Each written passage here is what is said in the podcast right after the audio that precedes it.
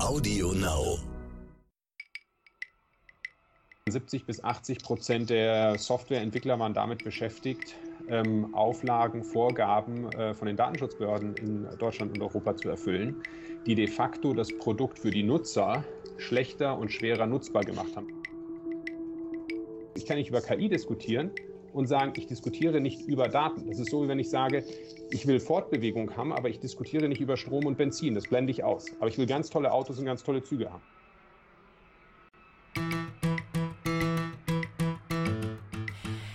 Wer etwas mit dem Begriff Gruscheln anfangen kann, der war im Jugendalter bestimmt auch, auch mal auf einem bestimmten sozialen Netzwerk unterwegs. Da gab es lustige Gruppen, wie zum Beispiel, es ist Zeit, schreiend im Kreis zu laufen. Ich zumindest fand das ganz lustig und habe das immer noch im Kopf. Die Rede ist nicht von Facebook, sondern von einem sozialen Netzwerk, das Made in Germany war. Ich persönlich war jetzt nicht so dabei, kenne es eigentlich gar nicht. StudiVZ, darum geht es heute. Und unser heutiger Gast war zwar nicht der Gründer, aber früh dabei, Geschäftsführer. Und ich denke schon, dass er da erheblich Anteil daran hatte, dass das erfolgreich war bis zu einem gewissen Punkt. Ganz genau. Und damit herzlich willkommen bei Sotec Deutschland. Ich bin Frauke Holzmeier. Und ich bin Andreas Laukert und zugeschaltet ist uns Michael Brehm. Hallo. Hallo, grüß dich, Frauke. Grüß dich, Andreas. Wir machen wie immer eine kurze Vorstellung. Ein bisschen haben wir ja auch schon gehört. Also nach dem Studium warst du erstmal Banker. Dann ging dein Weg auch schon zu StudiVZ oder den VZ-Netzwerken. Das waren ja nicht nur StudiVZ am Ende. Dann vor allem warst du, in, warst oder bist du Investor, zum Beispiel in Lieferando gewesen und viele andere Unternehmen. Hast auch schon welche an Google und eBay verkauft und klar auch selbst gegründet. Unter anderem das VC as a Service, den VC as a Service Anbieter Redstone und i2X. Und was ihr da macht, besprechen wir gleich noch. Aber erstmal äh, genug der Vorstellung.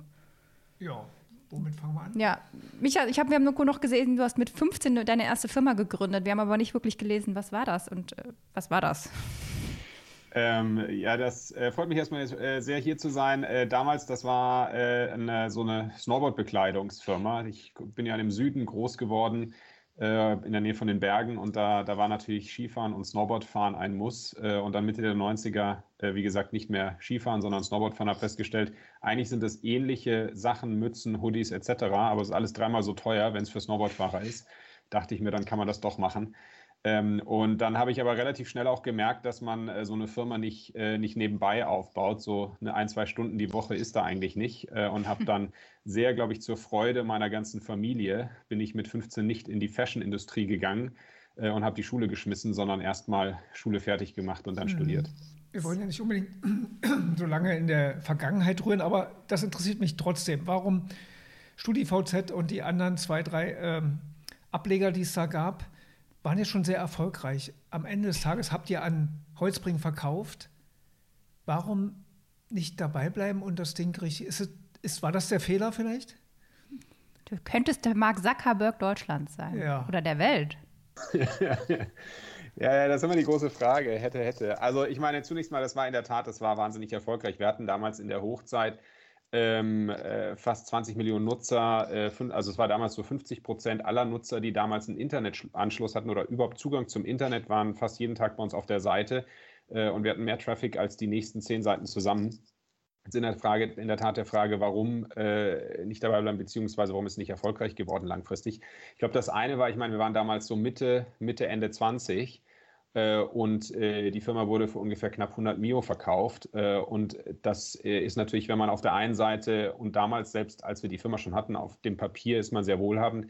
Auf der anderen Seite haben wir uns, ich glaube, von ein paar hundert Euro im Monat über die Runden gebracht, auf, auf Matratzen irgendwie in einem, in einem Zimmer, in einer Abstellkammer bei irgendwelchen Freunden geschlafen zur Untermiete und von Döner ernährt. Äh, da ist der Unterschied ist, ist gigantisch. So, und jetzt äh, hatten wir natürlich noch ganz viele Investoren und ein Großteil ist auch an die gegangen, aber das war trotzdem im Sinne von so, dass man, dass man natürlich viel Freiheit bekommen hatte. Das war die eine Perspektive. Und die andere, ähm, warum es, äh, das ist, glaube ich, eine größere, warum war es jetzt, äh, ist es heute nicht so, so groß, wie es, wie es damals war? Ich glaube, dass das eine ist, dass man zu schnell eigentlich auf eine Monetarisierung gegangen ist und zu wenig in, langfristig ins Produkt gemacht hat, was ja sehr amerikanisch ist. Erstmal Wachstum, Nutzung, äh, Stickiness äh, und dann monetarisieren. Und das andere ist schlicht und ergreifend ehrlicherweise das Thema Datenschutz, weil wir unglaublich viel Druck und Auflagen von, von den deutschen Datenschutz, also vom Berliner Datenschutz, vom, äh, vom deutschen Datenschutz bekommen haben. Ähm, und wir irgendwann 70 bis 80 Prozent der Softwareentwickler waren damit beschäftigt, ähm, Auflagen, Vorgaben äh, von den Datenschutzbehörden in Deutschland und Europa zu erfüllen, die de facto das Produkt für die Nutzer schlechter und schwerer nutzbar gemacht haben. Es war rechtlich gesehen oder von einer, rein gedanklich gesehen ähm, teilweise irgendwie verständlich, aber es hat dazu geführt, dass das Produkt deutlich schlechter nutzbar gemacht wurde. Das heißt, 80 Prozent der Ressourcen wurden darauf verwendet, ein Produkt schwerer nutzbar zu machen äh, und auf der anderen Seite, ähm, Amerikaner oder Asiaten haben sich darum überhaupt nicht gekümmert, übrigens teilweise bis heute, ähm, und bauen einfach das Produkt so, wie das Nutzer es am besten ähm, findet, äh, unabhängig davon von irgendwelchen Vorgaben. Und mhm. das, äh, in, wenn man in so einer Kont äh, Kontext ist, ist es natürlich brutal schwer, damit dann am Markt zu, zu bestehen. Und ich glaube, dass das ein riesen, äh, riesen Thema war. Und äh, unterm Strich muss man sagen, wir waren damals, also zur damaligen Zeit, ziemlich sicher das Netzwerk auf der Welt mit dem besten Datenschutzstandards. Insofern Operation gelungen. Äh, ja, nur leider, ist, nur leider, ist, der Patient tot. Also, ähm, und die Diskussion, ehrlicherweise, ich meine, die hat man ja heute wieder. Das Thema letztes Jahr riesig Corona-App. Ja, wir haben so eine App, die toll den Datenschutzbestimmungen, äh, wie sagt man, äh, erfüllt, äh, aber halt leider Gottes nicht ausreichend genutzt wird oder werden kann was, was in genau die gleiche Richtung geht. Ähm, mhm. Und äh, da, das ist eine Riesendiskussion, die, ähm, die sagen wir mal so, äh, da ist man sehr schnell in einem sehr politischen Thema, die jeder versteht, die aber kein Mensch führen will. Weil über das Thema zu diskutieren, da gewinne ich natürlich keinen Blumentopf. Ähm, und äh, das ist aber etwas, was brutal wichtig ist und immer wichtiger wird äh, in einer Zeit, in der letztlich ja das Öl der Zeit ist nicht mehr Öl, sondern sind halt Daten. Und wir beschränken und beschneiden uns da brutal in der, in der, überhaupt in der Nutzung von Daten.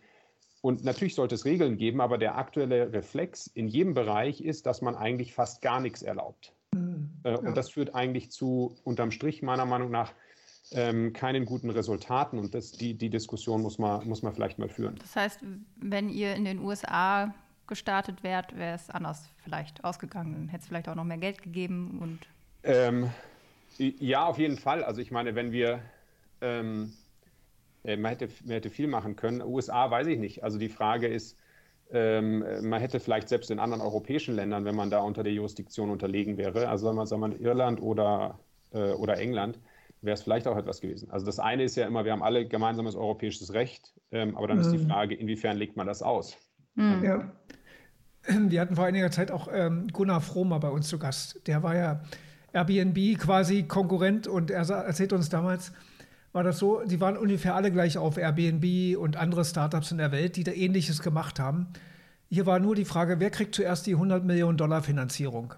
Und der gewinnt dann. Und das war Airbnb damals. Er sagte, er hätte theoretisch dieselben Chancen gehabt, aber du bist ja selber Geldgeber für Startups. Ist das nicht das eigentlich große Problem in Deutschland? Zu wenig Geld, zu schnell, also zu langsam und zu wenig Geld? Ähm, hängt davon ab, weiß ich nicht. Also das würde ich so pauschal, also teilweise ja. Ich glaube mittlerweile vor allem in den späteren Phasen, also wenn es tatsächlich über 100 Millionen, ich kenne jetzt keinen VC, der eine 100 Millionen Runde schreiben mm. könnte. Dafür brauche ich ja, wenn ich, ich muss ja immer das Risiko verteilen. Das heißt, da brauche ich ja einen Fonds, der mehrere Milliarden groß ist. Ähm, und ähm, die, die größten äh, Risikokapitalfonds in Deutschland, die haben ja ein paar hundert Millionen, aber die haben leider noch keine Milliarden, was hoffentlich in, Zukunft, in der Zukunft kommt. Ähm, äh, ich glaube, es ist, hängt viel mit äh, genereller Reife des Ökosystems zusammen. Es hängt auch zusammen mit der, mit der Marktgröße zusammen, auch welche Geschäftsmodelle ich habe. Ich habe natürlich schon im Konsumerbereich wenn ich einen Markt wie großen homogenen Markt wie die USA habe oder Indien oder China, ist es natürlich viel leichter, ein Produkt sehr schnell zu skalieren, in einem Markt damit eine relevante Größe zu bekommen, ähm, versus wenn ich das Gleiche eben in vielen einzelnen Sprachen, Rechtssystemen machen muss ähm, äh, und so weiter. Da ist die Komplexität dann, dann doch nochmal eine andere. Ähm, aber auch das wird, ähm, äh, das, das wird immer, äh, immer besser ich glaube, man kann da wahnsinnig nicht viel machen, aber so pauschal Ähm, es gibt, sagen wir mal so, zu wenig Geld, das würde ich jetzt nicht sagen. Es gibt aber immer noch in bestimmten Phasen, weil das ganze Thema, wie man eine junge Firma oder ein Startup aufbaut, ist sehr stark in Phasen gegliedert. Und äh, da ist, glaube ich, äh, gibt es einen großen Unterschied in den einzelnen Phasen. Ein anderes Thema, was wir zum Beispiel schon auch noch, also ich glaube, das eine, die eine, das eine Riesenproblem, was wir haben, ist in der späteren Phase. Ähm, wo wir viel zu wenig haben, was für mich auch nicht erklärbar ist, weil ich meine, wir sind, wenn man vor allem auch mal europäisch denkt, der größte Wirtschaftsraum, zusammenhängende Wirtschaftsraum der Welt. Wir sind ja als Europa auch de facto wirtschaftlich gesehen, auch von den Einwohnern her größer als die USA. Und trotzdem in mhm. diesem Startup-Bereich sind wir ein Zwerg dagegen. Ähm, mhm. das, das heißt, dieser spätphasige Bereich ist einer und der andere ist der sehr, sehr frühphasige Bereich und vor allem auch die, die Zusammenarbeit zwischen Universitäten und Gründern und VCs und auch das Thema Ausgründungen. Also das ist ähm, ich weiß das selber, ich meine, wer, wer, mal versucht hat, ein Patent von einer Uni zu kaufen oder einen, aus einer Uni heraus auszugründen, und wenn es jetzt vielleicht nicht ein paar der großen Leuchtturm-Unis sind, ähm, das, äh, das, das, das, kennen die gar nicht. Ich habe aus den USA mal eine Erfahrung gemacht, da ruft man an und sagt, hier, ich habe an dem Patentinteresse, dann sagen sie, ah ja, kein Problem, ähm, willst du Cash zahlen, willst du Cash und Equity machen oder willst du Equity machen und wärst dann Direktbeteiligung oder über Optionen? Ähm, und hier sind unsere Standardverträge. Hier schicke ich dir das Paket, such dir eins aus, wollen wir morgen wieder telefonieren. Ja, das fängt ja schon damit an, dass eine Uni völlig überfordert ist, wenn man sagt, ich gebe dir Optionen an einer Firma. Ja, wer, wer kann denn die halten? Ähm, und, und dann haben was die. Ist oder, das überhaupt? Ja, genau. Also, gut, was es ist. Vielleicht wissen Sie es noch, aber das ist, das ist dann ein Prozess. Also, das ist, das ist wirklich äh, ein, ein Wahnsinn. Und da muss wahnsinnig viel gemacht werden. Und dann haben die Unis teilweise Vorstellungen, die, die Firmen nicht wirklich finanzierbar machen ähm, und so weiter und so fort. Das heißt, ich glaube, und wir schaffen es ja überhaupt nicht in Europa, unsere weltweite Spitzenleistung in der Forschung eigentlich in Gründungen und in Produkte zu übersetzen. Und es muss ja nicht immer eine Gründung sein mit, mit riesen äh, irgendwie äh, Risikokapitalfinanzierung oder so, sondern überhaupt mal ähm, angewendete Produkte, nutzbare Produkte mhm. zu übersetzen. Da klafft eine riesengroße Lücke. Ja, das war jetzt eine sehr schöne Problembeschreibung äh, und wir haben auch schon häufiger gehört, dass äh, wir äh, super forschen und tralala, aber dann, wenn es darum geht, daraus Geschäft zu machen, wird es schwierig. Wie ändern wir das denn dann? Hast du da die Lösung? Muss das jetzt von der Politik kommen oder müssen die Leute oder ist das einfach ein Mentalitätsding und ändern wir nicht, weil wir sind halt vorsichtig? Also ich würde mir zwei, Lösungen weiß ich nicht, das ist ein großes Wort, aber ich habe zumindest zwei, ich hätte, ich hätte zwei Wünsche. Das eine, was ich mir wünschen würde, ist, dass jede Uni sehr starke, ähm, sagen wir mal, Gründungskurse äh, anbietet, auch für rein technische Studiengänge, also jetzt nicht nur für die, äh, für die BWL-Studiengänge, sondern auch für die ganzen technischen Studiengänge oder eine Kombination aus, ich packe äh, Techniker und BWLer zusammen und kreiere so Sonderprogramme zum Thema Gründen. Das ist das eine, das heißt dort das zu machen. Das zweite ist ähm, äh, eigentlich Universitäten, ähm, nicht nur daran zu, zu, messen, wie viel publizieren die ähm, oder äh, wie, viele, wie viele Patente zum Beispiel generieren sie, sondern auch, äh, wie viel davon ähm, gehen denn in Firmen und wie viel von diesen Firmen werben welche, wie viele Mittel ein. Denn das heißt ja, und man muss es jetzt nicht einzig und allein daran festmachen, aber jetzt zu sagen, wir haben hier so den, äh, die, die, weiß ich nicht, äh, die, die Welt der Akademia, äh, und die ist völlig losgelöst von, von allem Restlichen.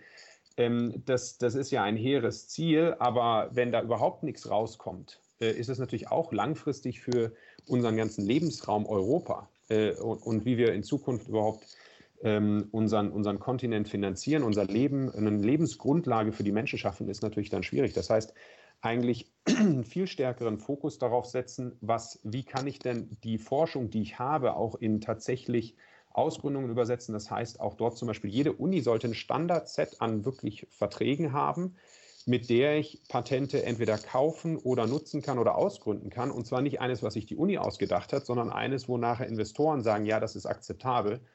Ähm, und, und Unternehmer und Gründer sagen, das ist akzeptabel. Mhm. Also wenn man die... Ja, sorry. nee, sag, nee, nee. Also das, heißt, das, das ist etwas, wo auch eigentlich sich ein einen, einen, einen Lehrstuhlinhaber, ähm, Fakultäten und, äh, und Universitäten viel stärker daran messen lassen sollten. Ich habe auch BWL studiert an der FU. Ich weiß nicht, was du in Wallenda gelernt hast, aber bei uns war, stand nicht auf keinem einzigen Punkt, wie gründe ich, äh, wie geht ein Businessplan und so weiter. Wie finanziere ich eine, ein Startup? Das war eigentlich kein Thema. War es bei dir ein Thema? Ja, also fairer, ich meine, ich habe ja an der WHU studiert, da ist hm. ehrlicherweise Gründung allgegenwärtig. Ähm, ist ja fast so die Gründeruni äh, Deutschlands. Ja. Aber also das, was ich von anderen Unis mitbekomme, ist das eine ziemliche Ausnahme. Ähm, hm. Und ähm, äh, ich meine, es muss und soll jetzt auch natürlich nicht jeder, jeder Gründer und Unternehmer werden, aber zumindest den Leuten die Möglichkeit aufzeigen und auch das Verständnis. Übrigens ist es auch wichtig, ein Verständnis dafür zu haben, äh, damit man sagt, was bedeutet es, im Startup zu arbeiten, wie ja. funktioniert das, eigentlich davor die, die, die Furcht abzunehmen. Also ähm, ich gerade zum Beispiel jetzt in, in Berlin ist es ja so ein bisschen so, ähm, äh, da äh, früher musste man sich dafür rechtfertigen, wenn man beim Startup gearbeitet hat. Äh, heute ist es eher so, dass man sich dafür rechtfertigen muss auf einer Party, wenn man nicht beim Startup arbeitet. In Berlin, ja, genau. ja, genau. Aber kommen wir nochmal zu deinem Startup, i2X. Ihr analysiert Kundengespräche mit künstlicher Intelligenz, richtig? Also wie viel Ass und was man alles für einen Quatsch erzählt dann vielleicht äh, als Berater oder was auch immer. Jetzt, äh, jetzt, bin ich mal die Böse und sage, das ist ja total die Überwachung. Naja, ist äh, die Frage, also das, äh, oder vielleicht, was wir machen, ist ähm, eigentlich von der Vision her, dass wir sagen, wir wollen den Menschen ermöglichen, ähm, das beste, ähm, die beste Version seiner selbst zu sein ähm, und sich selber auch weiterzubilden und auszubilden. Und äh, ein, ein Traum wäre es natürlich, wenn ich sage, für das, was ich mache, hätte ich ähm, häufig einen Coach und einen Trainer neben mir. Gar nicht jetzt der Chef oder sowas, sondern jemand, der mir hilft und zeigt, wie ich es besser machen kann. Und gerade ähm, im, äh, im Telefoniebereich, wenn ich mit Kunden spreche, sei es jetzt Vertrieb oder, oder Marketing oder Service, kriegt man da ehrlicherweise häufig relativ wenig Unterstützung und es sind teilweise sind die Leute sehr alleingelassen. Ähm, und da, da war eigentlich die Idee, dass man sagt, naja gut, ich habe in vielen Bereichen, habe ich eigentlich eine Unterstützung des Menschen, sei es jetzt zum Beispiel ein Auto, ein ABS oder sowas. Warum habe ich das eigentlich, wenn ich mit anderen Menschen am Telefon rede, nicht? Ja, da ist man ja total alleingelassen und wir alle kennen Telefonhotlines oder Vertriebsgespräche, äh, die können mal gut sein und vielleicht mal verbesserungswürdig. Und da haben wir, was wir eben machen, ist, dass wir die Telefonate ähm, uns dort reinhängen und dann in Echtzeit Tipps und Unterstützung geben, was man besser machen kann. Das heißt, es geht eben nicht hier über eine darum, äh, die, die Person, äh, wenn man so will, zu überwachen, sondern sie besser zu machen. Also es ist, wir nennen das ähm, Augment, Augmentation, mhm. den Menschen kontinuierlich zu verbessern. Und ähm, äh, ob dann da der Chef reinhören darf oder nicht, das ist eine völlig zweite Frage, das lässt sich auch einstellen, sondern es geht wirklich darum, ein Coaching- und Trainingssystem für den einzelnen Mitarbeiter zur Verfügung zu stellen, mit Basis der ähm, technologischen Möglichkeiten. Und das passiert, du sagst Real-Time, also der wird während des Gespräches, bekommt er schon Signale oder? Genau, wir haben, wir haben komplett, äh, genau, äh, das funktioniert in Echtzeit innerhalb von Millisekunden. Während er redet, sieht man auf dem Bildschirm, sagt das, sagt das nicht oder vielleicht solltest du jetzt das als nächstes ansprechen. Red leiser, lauter, schneller, langsamer, solche Dinge. Ähm, also technisch ehrlicherweise sehr komplex und wir haben auch die gesamte Technologie komplett selber entwickelt, also inklusive der Spracherkennung. Das heißt, dass wir aus Sprache Text machen ähm, und ähm, die ganzen anderen äh, Faktoren rausziehen. Komplett in Deutschland entwickelt, in Deutschland gehostet, haben dann sehr großen, auch aus meiner Erfahrung, wir haben das ja vorher diskutiert, mhm. sehr, sehr großen äh, Schwerpunkt auf das ganze Thema äh, Datenschutz, Sicherheit etc. gelegt ähm, und versuchen dort ähm, eben den Menschen zu unterstützen. Und das ist etwas, ja. Wird denn, hm, wird denn auch der Kunde dabei analysiert? Also geht man auch inhaltlich drauf ein und sieht, oh, das ist eine ältere Dame, die muss ich ein bisschen vorsichtiger anfassen? Oder jetzt äh, kannst du zu lang, die ist jetzt bereit, 1000 Euro zu, auszugeben. also da, das ist jetzt natürlich äh, etwas, etwas hart. Aber also grundsätzlich, wenn, wenn der Kunde das erlaubt, dann, äh, dann, dann schauen wir auch, was sagt der Kunde und vor allem natürlich dann auch, wie sollte idealerweise der Kundenberater darauf reagieren. Das ist übrigens ein Grund, warum man eigentlich immer, äh, immer dem zustimmen sollte, weil man wahrscheinlich eine, also man bekommt wahrscheinlich, wenn man zustimmt, dass es aufgenommen wird, bekommt man vermutlich eine bessere Qualität, als wenn man das nicht macht. Mhm. Aber dann seid ihr ja davon ausgegangen, dass es äh, auch in Zukunft Leute gibt, die am Telefon sitzen und mit den Kunden sprechen, weil ihr hättet ja auch sagen können, wir entwickeln jetzt die KI, die das ganze Gespräch übernimmt. Ja, das, also gehe ich mittlerweile sogar sehr stark davon aus. Das eine ist, dass, ähm, äh, ob man es äh, glaubt oder nicht, das Thema Telefonate an sich sehr, sehr stark wächst. Ähm, das ist zum einen äh, davon getrieben, dass natürlich ähm, immer mehr äh, oder immer weniger, äh, wenn man so will, jetzt sowieso wegen Covid auch physisch besucht wird oder physische Treffen es gibt, sondern mehr am Telefon.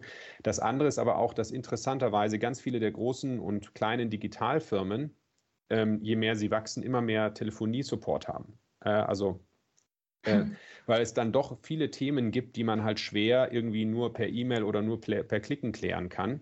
Und man wäre teilweise von manchen Digitalfirmen überrascht zu hören, wie viele Hunderte und teilweise Tausende oder sogar Zehntausende Telefonie-Mitarbeiter die haben. Ähm, das, äh, das ist das eine. Das andere ist, warum haben wir es nicht automatisiert? Das ist auch eine Frage, die mir viele Freunde immer stellen. Die sagen so, Michael, was machst du denn da? Ist doch viel cooler, es komplett zu automatisieren. Äh, warum versuchst du da so eine komische Augmentation zu machen?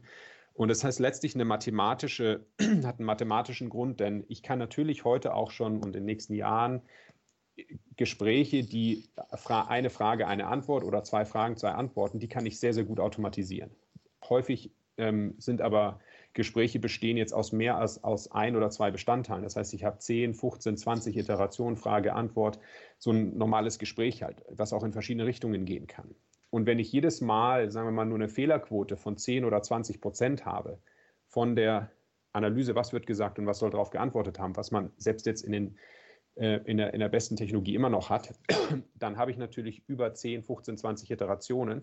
Auf einmal am Ende eine so geringe Erkennungsquote, die liegt irgendwo bei 10 Prozent oder teilweise sogar nur 1 Prozent richtig beantwortete Fragen, weil es sich eben aufsummiert, dass das rein mathematisch äh, noch lange Zeit nicht möglich sein wird, komplexe oder selbst mittelschwere Interaktionen ähm, komplett zu automatisieren.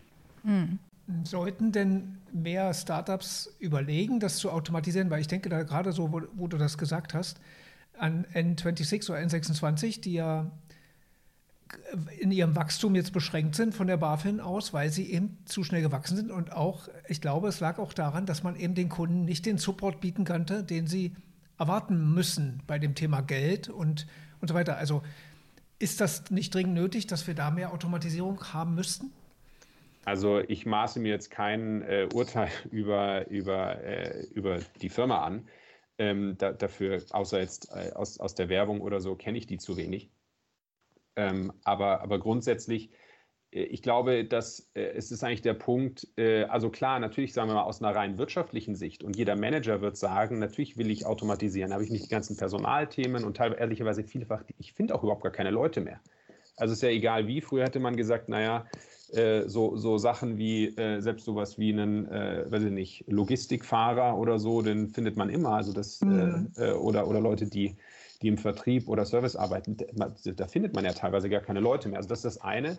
Und das andere ist, dass man natürlich weniger im Anführungszeichen Kopfschmerzen hat. Aber es ist wirklich auch gerade jetzt im, im sagen wir mal, wenn man es aufs Banking oder, oder Versicherungsbereich gibt, da sind ja die Fragen nicht immer ganz so trivial. Ähm, und die dann wirklich gut zu automatisieren, ist einfach schlecht möglich. Und es hilft mir ja nichts, wenn ich sage, ich habe irgendwie 100 Anrufe und davon sind 90 falsch beantwortet oder im Laufe des Gesprächs müssen die 90 dann von diesen 100 an wiederum einen menschlichen Kundenberater gegeben werden. Also da kann ich es ja gleich komplett äh, mhm. über die Menschen laufen lassen. Und wenn ich sage, okay, ich kann es rein mathematisch gesehen schwer, und ich spreche immer über die etwas längeren Gespräche, nicht jetzt, äh, ich weiß nicht, geht der Flieger so und so viel äh, pünktlich ab oder nicht. Ähm, äh, aber das heißt, wenn ich das nicht automatisieren kann und bin aber mit den bestehenden Prozessen unzufrieden, dann ist natürlich, wenn man so will, die dominante Strategie, dass ich sage, wie kann ich dann den Menschen besser, effizienter machen äh, und ihm mehr Unterstützung geben. Und das ist übrigens auch, hm, ja. übrigens auch grundsätzlich, glaube ich, die beste Strategie, wenn man über KI nachdenkt, zu sagen, am Stadt sofort, und das ist, glaube ich, auch der Fehler, den viele Firmen machen, dass man sagt, ich will sofort Riesenprojekte alles komplett automatisieren, weil natürlich die Vision ist natürlich sehr verlockend. Aber das ist unglaublich schwer zu erreichen. Und der, der erste gute Schritt ist zu sagen, okay, kann ich einen Prozess besser machen und über KI oder Software das unterstützen? Und dann stufenweise über die Jahre äh, kann ich eben dahin arbeiten, ähm, das, äh, das immer besser zu machen. Hm. Ja, willst du noch dazu eine Frage stellen? Äh, nee, nee, mach mal, mach mal. Mach mal, okay. Mach mal. Wenn man jetzt über KI redet, wir haben eben auch schon über Datenschutz geredet und äh, wie, inwieweit das Deutschland vielleicht hier und da auch mal ein bisschen hemmt aus deiner Sicht. Wie sieht es da bei künstlicher Intelligenz aus, aus, aus deiner Sicht in Deutschland und Europa? Weil wir sagen ja immer, China, USA ballern da richtig rein. Die EU hat neulich ein ähm, paar Regulierungen nennen wir das mal, vorgeschlagen, zum Beispiel, dass man beim Bewerbungsgespräch nicht diskriminiert werden darf mit KI etc. Ist Deutschland da oder Europa auf einem guten Weg? Weil wenn man dann die Regeln hat, dann ist es gut und dann funktioniert es auch oder hemmt das die Entwicklung? Hm, also es hängt davon ab, in welche Richtung. Ich meine, dass, äh, dass man jetzt nicht diskriminieren soll, das macht natürlich total viel Sinn und da muss man auch, da muss man auch aufpassen, dass es nicht, wenn man so will, aufgrund von ähm, äh, bestimmten Gegebenheiten sich selber an ein Bein stellt, was überhaupt gar keiner will. Also jetzt mal angenommen, man sagt einer KI, äh, ich hätte jetzt, weiß ich nicht, nur, äh, nur männliche Entwickler in einer Firma und dann sagt die KI, also schaut sich an, wer ist da und jetzt such mal mehr davon äh, dann muss ich der natürlich irgendwie sagen, nein, ich will gerade nicht mehr davon, sondern ich will vielleicht auch noch etwas diversere äh, Mitarbeiterschaft. Ähm, das, das ist, glaube ich, äh, un, äh, das, das, da werden ja die wenigsten etwas dagegen sagen. Äh, ich glaube, das Thema ist, dass damit KI funktioniert, äh, oder was brauche ich, damit KI funktioniert? Ich brauche ähm, eine ausreichend große Anzahl an Daten. Ähm, ich brauche gute Infrastruktur, das heißt äh, Rechenkapazität, Speicher und dann brauche ich aber, und das vergessen die meisten, vernünftige, wenn man so will, Datenlabels und eine Datenstruktur. Und worauf viele Regulatorik ja abzielt, ist, dass sie sagt, sie schränkt sehr stark ein, wie und wo und wie ich Daten nutzen kann. Ähm, und jetzt kann die meist, kann man sagen, gut, Cookies oder sowas ist mir egal, wie die jetzt genutzt werden soll. Das ist dann das Problem von den Werbetreibenden. Aber das tangiert uns ja nicht. Aber wenn man jetzt beispielsweise mal im Medizinbereich schaut, ähm, dann ist das natürlich brutal stark eingeschränkt, was man da machen kann. Und es ist selbst teilweise mit, äh, mit Zustimmung der Leute, äh, der, der, der, der Menschen sehr, sehr schwer, diese Daten überhaupt nutzbar zu machen oder unglaublich kompliziert. Und das tangiert uns natürlich mittelfristig alle, wenn man sagt, man kann Behandlungsmethoden, Medikamente ähm, schlechter, weniger langsam oder überhaupt nicht entwickeln, weil man ähm, entsprechend äh, die Daten nicht nutzen kann.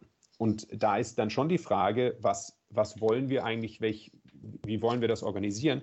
Und das ist genau die Diskussion, die wir führen müssen. Und wenn man es mal hart ausdrücken will, haben wir uns letztes Jahr als Europa und als Deutschland dafür entschieden, dass wir Datenschutz über Menschenleben setzen. Das ist eine ganz mhm. klare, die, wir hätten wahrscheinlich deutlich weniger Tote gehabt und weniger schlimmen Hochlauf der Daten, wenn die Corona-App besser gewesen wäre. Aber die ist nicht besser gewesen, vor allem aufgrund dieser Datenschutzthematik. Das heißt, es war eine Entscheidung von Menschenleben wird ähm, oder Datenschutz wird über Menschenleben gesetzt. Das kann man ja machen. Ich weiß, jetzt ist die Frage, und das muss eigentlich das muss das die Bevölkerung beantworten, ist es eine Entscheidung, die die deutsche Bevölkerung äh, so haben will oder, oder eben nicht? Ähm, und das ist aber genau die Diskussion, die natürlich jetzt nicht angenehm ist. Also es ist politisch ist das schwierig, das ist aber eigentlich der Kern dessen. Wenn ich über KI diskutiere, ich kann nicht über KI diskutieren und sagen, ich diskutiere nicht über Daten. Das ist so, wie wenn ich sage, ich will Fortbewegung haben, aber ich diskutiere nicht über Strom und Benzin, das blende ich aus. Aber ich will ganz tolle Autos und ganz tolle Züge haben. Aber über Strom und Benzin, das blende ich aus. Das, das ist hm. böse. Jetzt kommst du ja aus Berlin und wir hatten auch schon von Merantix äh, einen Gast hier, die haben das ja gezeigt, dass es geht. Also die haben ja, das soll weltweit ja führend, glaube ich, in Brustkrebsvorsorge, diese KI-basierte Erkennung der, der falsch positiven oder der falsch, äh, ja, der der ohne Befund der Bilder auszusortieren, das hat ja einen erheblichen Vorteil für die Ärzte. Also da gibt es ja Beispiele, wo das funktioniert hat. Also seid ihr da auch im Gespräch? Gerade Berlin ist ja der KI-Standort schlechthin, glaube ich. Ne? Ja, ja, die kenne ich, ne? die, die, sind super. Also fun das, das sage ich ja, funktionieren tut's. Mhm. Wenn ich eben die, äh, die entsprechend die Möglichkeiten habe. Und da, also da, da tut sich ja auch viel. Ähm, und, äh, aber es ist halt eine, eine riesengroße Herausforderung. Es ist eine deutlich größere Herausforderung, ähm, in, in Deutschland und in Europa, als es das äh, eben in anderen Ländern ist. Glaubst du da an die neue Regierung? Also ich glaube, da stand auch einiges drin, dass man da einiges verändern will in Sachen Datenbereitstellung und, und so weiter, meine ich, äh, im Vertrag gelesen zu haben. Es geht, geht, geht auf jeden Fall in, äh, in eine richtige Richtung. Ähm, und ähm, also sagen wir so, in der Politik ist, herrscht ja selten ein Erkenntnisproblem. ähm, wir haben ja immer ein Umsetzungsproblem. Das ähm, Problem ist, wenn die Arbeitsgruppen kommen. ja, das, deshalb, ähm, die, die Frage ist nicht, äh, was, äh, was wünschen sich die Leute oder was wollen die machen, sondern was wird davon nachher umgesetzt. Das ist ja so ein bisschen wie bei uns äh, beim, beim Glasfaserausbau. Der Glasfaserausbau und Breitband, der soll seit 15 Jahren kommen. Da gibt es auch seit 15 Jahren kein Erkenntnisproblem. Äh, und äh, wir haben noch immer einen einstelligen Prozentsatz an, an Netz. Also deshalb wir haben ja bald ein neues Jahr, man kann sich ja mal einen guten Vorsatz machen. Ich, ich wir, haben große, wir haben alle große Hoffnungen. Ja, die Hoffnung stirbt zuletzt. Ich würde gerne auch noch mal deine Meinung hören zu einem anderen Thema und zwar wieder soziales Netzwerk, aber Facebook oder man muss ja jetzt Meta sagen. Die wollen jetzt ins Metaverse, in die Parallelwelt. Ich weiß nicht, inwieweit du dich damit schon beschäftigt hast. Wie schaust du auf solche Entwicklungen, dass da ja Second Life in anders? Ähm, also erstmal natürlich total spannend und das ist ja eine Entwicklung, die, die letztlich äh, sich schon lange bewegt. Also es, was halt Metaversum ist ja so ein bisschen eigentlich die Verschmelzung von realer und virtueller Welt. Ähm, und die gibt es ja in vielen Bereichen, äh, ist die ja schon da. Also sei es mal in der, in der Arbeitswelt, also zum Beispiel das ganze Thema ähm, äh, wenn ich äh, Augmented Reality Brillen habe, wo es teilweise schon jetzt bei der Wartung, Fernwartung oder sowas sehr stark genutzt wird, dass ich dann irgendwie mhm. Schaltkreise eingeblendet bekomme, ähm, äh, dass das der eine große Anwendungsfall oder der andere natürlich auch äh, de facto die ganzen Welten, ja, irgendwie äh, ähm, äh, viele, viele Online-Games, da haben wir schon, ich glaube, zwei oder zweieinhalb Milliarden Spieler, die regelmäßig, wenn man so will, in einem Metaversum sich aufhalten. Oder teilweise gibt es ja, äh, gibt's ja bei, bei Fortnite war das, glaube ich, oder wo, in einem der Spiele, wo es teilweise Riesenkonzerte gibt äh, mit Millionen von Zuschauern, wo eigentlich man auch gar nicht mehr so richtig unterscheiden kann zwischen realer und virtueller Welt. Und ähm, insofern ist das etwas, was, was immer, also was eigentlich schon da ist und immer stärker natürlich kommen wird. Ähm, und äh, jetzt ist die Frage, äh, ist das äh, dieser Schritt von, von Facebook ähm, äh, finde ich, find ich insofern interessant, als dass es eigentlich Player gibt und Spieler, die, die viel besser positioniert sind in dem Bereich und schon hunderte von Millionen Nutzer haben. Also Sprichwort Spielefirmen oder auch jetzt im, im Enterprise-Bereich, im Business-Bereich natürlich Microsoft, die da sehr viel machen, ähm, dass es fast schon für mich wie ein sehr defensiver Schritt ausschaut.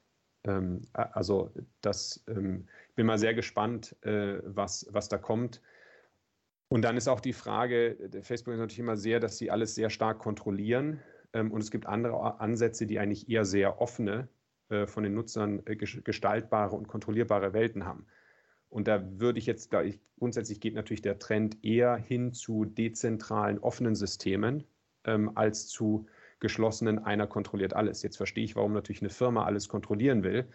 Ähm, aber ob das so, äh, also wird sich zeigen. Aber sicherlich, äh, also sicherlich die Zukunft ähm, und etwas, was immer stärker kommen wird. Ja, gut, mhm. Facebook muss ja auch gerade was fürs Image tun, ne? Die haben ja durch die Whistleblowerin und. Ja, werden die Leute, Menschen das annehmen? Denkst hm. du, bei, bei Bitcoin und Co. ist ja klar, dass die Regierung dort einen Riegel vorschieben, was die Dezentralität betrifft und äh, freie, freie Systeme. Aber bei einem solchen System könnte ich mir ja vorstellen, dass da eher Facebook weniger Chancen hat, die Leute lieber in einem freien System wären, was dezentral organisiert ist, und einfach wie bei den Spielern man unter sich ist. Also was, wie siehst du da, denkst du, wo werden die Menschen hingehen? Also das, das, man sieht man sieht es ja momentan schon, wo sie hingehen. Die gehen, gehen zu, zu verschiedenen Spielewelten. Ähm, also ich würde auch eher tippen übrigens, dass sie, dass sie eher zu, es gibt ja auch nicht äh, zu, zu offenen oder diversen Welten gehen, wenn man mhm. so will. Es gibt ja jetzt schon nicht das eine Metaversum, sondern de facto sind das ja heute schon Millionen von verschiedenen Metaversi. Mhm. Äh, ähm, äh, die äh, es da, da so gibt. Ähm, also ich glaube, dass die, äh, das wird sicherlich jetzt nicht einfach ähm, für, für ein Facebook. Und ist aber auch eine interessante Frage, weil die Frage ist nachher, wenn man sagt, äh, wie, wie nützt man das selber oder auch jetzt aus einer Firmensicht, ähm, um das, das vielleicht zurückzubringen, wie, wie positioniere ich mich eigentlich, was mache ich da, wie stelle ich, wenn man so will, eigentlich selber meine virtuelle ähm, Visitenkarte oder meine virtuelle äh, Präsenz dar ähm, das, äh, was, was ja total spannend ist, ich weiß nicht, ob ihr das gelesen habt, jetzt vor, vor ein paar Tagen hat, ähm, hat Nike ein Studio übernommen, die NFTs gestalten. Mhm. Ähm, und äh, jetzt ist natürlich, was ist eine, eine Marke oder eine Bekleidungsmarke, ist ja letztlich auch nichts anderes als ein, ein virtueller Wert. Also warum ist jetzt ein Nike-Turnschuh oder ein Adidas-Turnschuh so viel teurer als ein anderer Turnschuh? Von, weiß ich nicht, Aldi, also von der Qualität her ehrlicherweise häufig so viel tun die sich wahrscheinlich nichts oder von den Materialien. Ja, die werden in den gleichen Firmen produziert in China oder in, in, in der Türkei und haben das gleiche Plastik und den gleichen Stoff drin oder mhm. ähnlichen. Die werden jetzt wahrscheinlich widersprechen, aber ähm, äh, das so, also das, das, äh, das ist erstmal sehr ähnlich. Aber es ist natürlich ein virtuelles Markenversprechen. Ähm, und und äh, dieses ob ich das jetzt real auf einen Turnschuh drauf mache oder ob ich das virtuell auf, weiß ich nicht, meine Rüstung, meine, mein virtuelles äh, T-Shirt drauf mache, ist ja unterm Strich eigentlich ziemlich ähnlich. Und, äh, und insofern sehr interessant, dass die jetzt sogar zum Beispiel ein ganzes, eine ganze Firma kaufen, die sich darauf spezialisiert hat, wie ich Markenprodukte in virtuellen Welten ähm, darstelle und virtuelle Güter schaffe. Ähm, also es ist mhm. eigentlich für mich ein sehr, sehr, sehr spannender Schritt, äh, den die da gehen und, äh, und, und wahrscheinlich auch sogar sehr wegweisend. Ja, mach mal letzte Frage. Ja. Jo. Aber welcher Bereich? Wir stellen mal eine Frage nach einer Schulnote, sehr gut bis ungenügend. Äh, ich würde sagen, eigentlich Richtung äh, entweder KI oder Startup.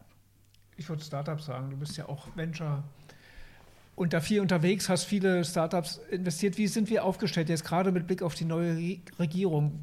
Da kannst du ja vielleicht zwei Noten vergeben. Eine für das, was war und wo du hoffst, wohin wir hingehen werden. Wird es besser oder schlechter? Also wie ist da deine Einschätzung? Ähm, also grundsätzlich bin ich trotz aller, trotz aller, Kritik für Deutschland und Europa extrem positiv. Ähm, also gerade was das äh, Thema Startups äh, betrifft, ähm, haben wir mittlerweile ein unglaublich tolles Ökosystem, äh, wenn man sich anschaut, die Gründungen, äh, die äh, es hier gibt. Ähm, auch die Firmen, die wir mittlerweile haben. Ich meine, jetzt mittlerweile haben wir ähm, eine, eine, ganze Reihe von, von wirklich großen und mittelgroßen Technologiefirmen. Ähm, das, das braucht halt ein bisschen, bis, bis sich das entwickelt, aber ich bin da grundsätzlich extrem positiv und ich glaube, es wird noch viel besser. Aber man muss natürlich sehr hart daran arbeiten, jeder in seinem Bereich. Mhm. Note? Was sagst du jetzt für eine Note 2, 3? Ah, ich will ja positiv sein. Insofern sagen wir mal, äh, nee, nee, nee. Ähm, vielleicht 1 minus, 2 plus, irgend oh. sowas. Oh ja, okay. Das ist gut. Also ich bin da grunds grundsätzlich bin ich schon extrem positiv. Ich lebe super gerne in Deutschland, in Europa. Ich bin da ein ganz großer Verfechter der europäischen Idee und äh, sehe, sehe unglaublich, wie, wie, wie viele tolle Sachen passieren. Und ich meine, muss nur mal schauen, was zum Beispiel jetzt ähm, aus einem ganz anderen Bereich, das hat jetzt nichts mit Berlin oder so zu tun, sondern jetzt in Mainz mit Biontech, ähm, mhm. ist ja letztlich auch ein Startup gewesen vor ein paar Jahren, im völlig in dem es wird in der, häufig so ein bisschen natürlich äh, auch in der Öffentlichkeit oder Presse ausge, ausgegliedert, weil es natürlich viel schwerer zu verstehen ist als irgendwelche Consumer-Apps. Ähm, aber es ist irre, was da passiert ist. Ja, es ist de facto eine Weltfirma ähm, entstanden, die jetzt die Stadt Mainz momentan komplett, trans also wirklich transformiert. Äh, die sind auf einmal schuldenfrei von einer höchst verschuldetsten deutschen Städte. Ähm, die, die, die investieren massiv jetzt in, in Krebsforschung. Die sagen, die wollen da ein Weltzentrum bauen. Äh, die haben plötzlich massiv Einwohnerwachstum. Also das ist äh, diese ganze Region. Ähm, das, ist, das ist irre. Ähm, und und das, das kann man ja in verschiedenen anderen Bereichen ähm, auch sehen. Und ich glaube, mit jeder dieser Firma, die entsteht, dann entstehen wieder neue Gründungen, Ausgründungen. Äh, das, das macht den Investoren Mut, die verdienen Geld, die können wieder mehr investieren und so weiter. Also es ist ja wirklich so eine positive Spirale. und insofern bin ich da grundsätzlich sehr, sehr positiv. Hm. Meins das neue Epizentrum. Ja. Vielen Dank, Michael Brehm. Ja, vielen Dank euch.